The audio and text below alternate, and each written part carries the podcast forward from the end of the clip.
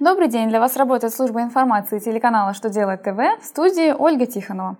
В этом выпуске вы узнаете, как увеличатся ежемесячные выплаты по травматизму, какие объекты поставить на госучет объектов НВОЗ, какие доли иностранных работников будут допустимы в 2017 году. Итак, о самом главном по порядку.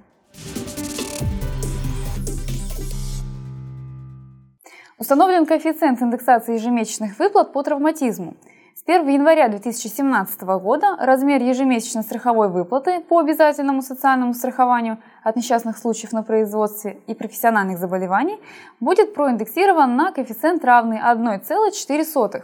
То есть суммы ежемесячных выплат по травматизму будут увеличены на 4%.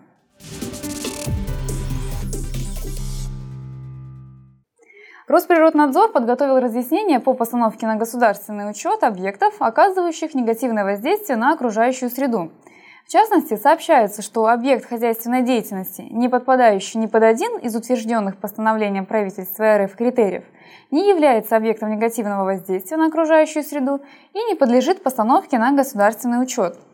Разъяснен порядок подготовки заявки о постановке объекта на учет, способах ее предоставления в территориальный орган Росприроднадзора – и даны рекомендации по проверке достоверности указанных в заявке сведений.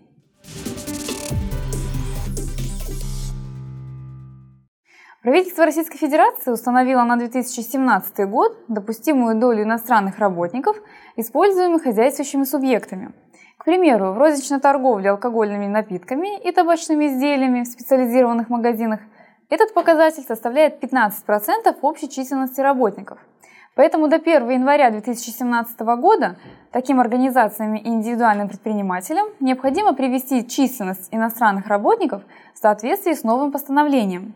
Эти ограничения распространяются только на иностранцев, имеющих статус временно пребывающих на территории РФ. Исключение составляют граждане стран-членов Евразийского экономического союза и высококвалифицированные иностранные специалисты. На этом у меня вся информация. Благодарю вас за внимание и до новых встреч!